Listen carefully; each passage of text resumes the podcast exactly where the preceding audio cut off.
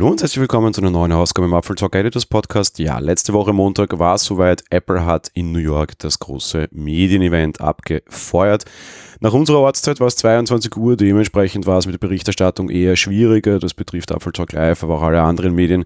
Noch dazu war es besonders schwierig, weil wir natürlich keinen Livestream hatten. Es wurden viele Gerüchte im Vorfeld gestreut, viele Spekulationen, was wird uns Apple dort zeigen. Mittlerweile, jetzt wo das Event vorbei ist, wissen wir es, es war nicht besonders viel.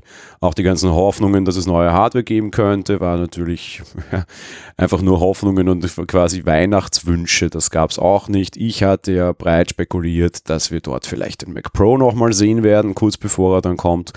Auch das dürfte nicht der Fall gewesen sein. Nach wie vor, jetzt heute, Aufnahmedatum dieses Podcasts war der Sonntag, ausgestrahlt wird am Montag.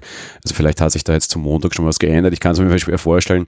Aber bisher ist der MacBook Pro noch nicht zu sehen. Er war zwar zu sehen bei der Vorstellung des Werks in den USA wo ja Donald Trump dort war, aber wann das Ding jetzt tatsächlich bestellbar sein wird, wissen wir nicht. Apple hält aber Stein und Bein daran fest, dass es noch in diesem Dezember sein wird. Allzu viel Zeit hat man dann also aber also nicht mehr.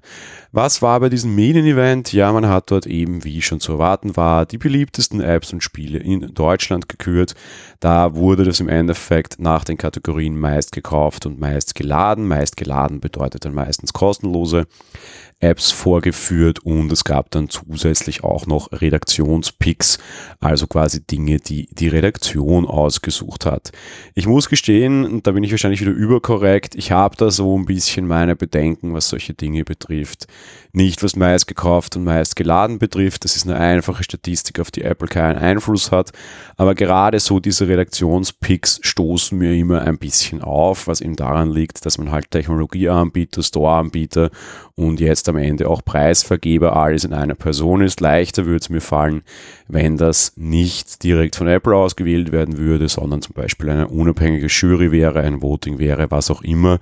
Weil gefühlt so Apple schon durchaus den Firmen, die man sehr gerne hat, äh, mehr oder minder Preise zuschustert. Beginnen wir dementsprechend auch bei der Redaktionswahl.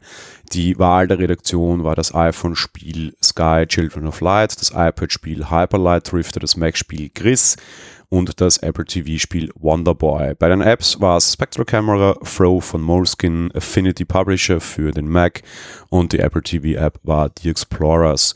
Wenn wir uns diese Liste anschauen, sind da durchaus Kandidaten dabei, die wir auch schon bei der Keynote gesehen haben. Das heißt Apps, die Apple ja schon oder Spiele, die Apple ja schon weit vor der Veröffentlichung gefeatured hat, zum Beispiel Sky, Children of Light, war ja zwei Jahre bevor es überhaupt erhältlich war, schon bei einer iPhone-Kino zu sehen. Ich finde das ein bisschen bedenklich, aber mal so viel da dahingestellt. Eben, ich finde das ein bisschen unschön oder unsauber, aber da bin ich wahrscheinlich allein mit dieser Meinung und wieder mal zu korrekt. Gehen wir zu den anderen Dingen und dann nehmen wir uns die deutsche Liste her. Man hat diese Liste auch für diverse Länder veröffentlicht.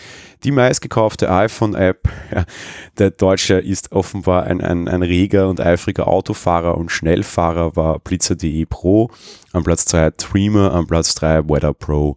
Bei den meistgeladenen Apps ja, war es klar, viele Preise für Facebook, Platz 1 nämlich der WhatsApp Messenger, Platz 2 an Instagram, Platz 3 dann allerdings an Google mit YouTube.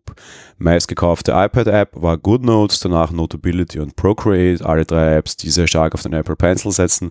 Also dürfte es ja die, die, die Öffnung des iPads Richtung Apple Pencil eine schlaue Idee gewesen sein. Meist geladene Apps, da geht es dann wieder komplett Richtung Video, Amazon Prime, Netflix und YouTube. Kommen wir zu den Spielen fürs iPhone, dort Platz 1 Minecraft, für meist geladen hingegen bei nicht gekauften Mario Kart Tour, meist iPad-App war auch Minecraft, meist geladenes iPad-Spiel war Brawl Stars. Ja, was dann auch noch angekündigt wurde, wurden die Apple Music Awards, beziehungsweise wurden die auch gleich vergeben und am Mittwoch gab es dann auch ein Konzert aus dem Steve Jobs Theater, das live übertragen wurde und mittlerweile bei Apple Music verfügbar ist. Wer ist in diesen, wer ist äh, Apples äh, Star des Jahres? Das wurde Billie Eilish. Auch da habe ich so ein bisschen meine Bedenken gehabt, muss ich gestehen, denn die junge Dame hat auch größte Teile des Soundtracks beziehungsweise der Lieder für den Soundtrack von Dickinson beigesteuert. Trotz allem, Billie Eilish auf jeden Fall dieses Jahr natürlich eine wirklich sehr, sehr, sehr erfolgreiche Künstlerin. Die wurde auch von diversesten anderen Stellen als erfolgsreiche Künstlerin dieses Jahres ausgezeichnet. Darum, ja, wahrscheinlich auch hier wieder zu überkorrekt und zu genau. Irgendwie finde ich es ein bisschen komisch, dass das genau die eine war, die wir bei Apple TV Plus sehr stark gehört haben. Aber eben auf der anderen Seite auch generell das ganze Jahr über eine sehr erfolgreiche Künstlerin, die an vielen Stellen Auszeichnungen erhielt. Apple will offenbar dieses Event fortsetzen. Was das für Auswirkungen auf die WWDC hat, sei dahingestellt. Das hatten wir schon im Podcast-Thema und werden wir wahrscheinlich erst nächstes Jahr im Juni tatsächlich genauer sehen. Das war's für die heutige Folge. Wir hören uns dann nächste Woche, also morgen wieder. Bis dahin, ciao.